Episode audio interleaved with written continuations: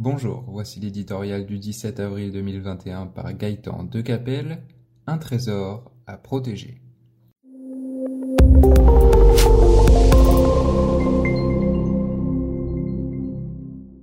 Le sort s'acharne sur les agriculteurs. Vignes, vergers, betteraves, céréales, en quelques jours, le gel a causé des dommages irréparables et détruit des centaines de milliers d'hectares. Victimes, comme tout le monde, de la pire crise économique depuis celle de 1929, nos paysans subissent en même temps la pire catastrophe agronomique du XXIe siècle.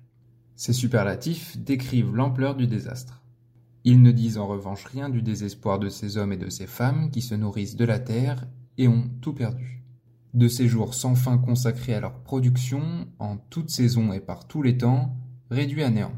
De ces dernières nuits passées dehors à tenter de sauver avec l'énergie du désespoir ce qui pouvait l'être, en vain. Au-delà de l'émoi qu'elle suscite et de la solidarité qu'elle exige, cette calamité vient à point nommé nous rappeler quelques vérités. La première est que notre souveraineté alimentaire, dont nous avons mesuré toute la valeur pendant le confinement, tient à un fil. La perte d'une partie significative des récoltes se paiera au prix fort, et la France dépendra en partie des autres pour son approvisionnement. Notre industrie agroalimentaire s'en trouve elle aussi fragilisée.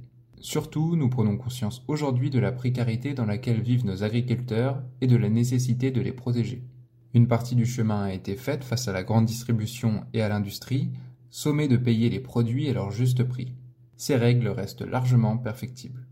L'autre grand enjeu est à présent d'accompagner la révolution verte que le monde agricole a largement entamée sans céder aux dictates d'un écologisme forcené. Les débats caricaturaux sur les pesticides qu'il faudrait éliminer du jour au lendemain ou sur la taille des élevages qu'il faudrait réduire à la portion congrue témoignent de la difficulté de l'exercice. Les aléas climatiques font de tout temps partie de la vie des agriculteurs. Préservons-les des aléas idéologiques.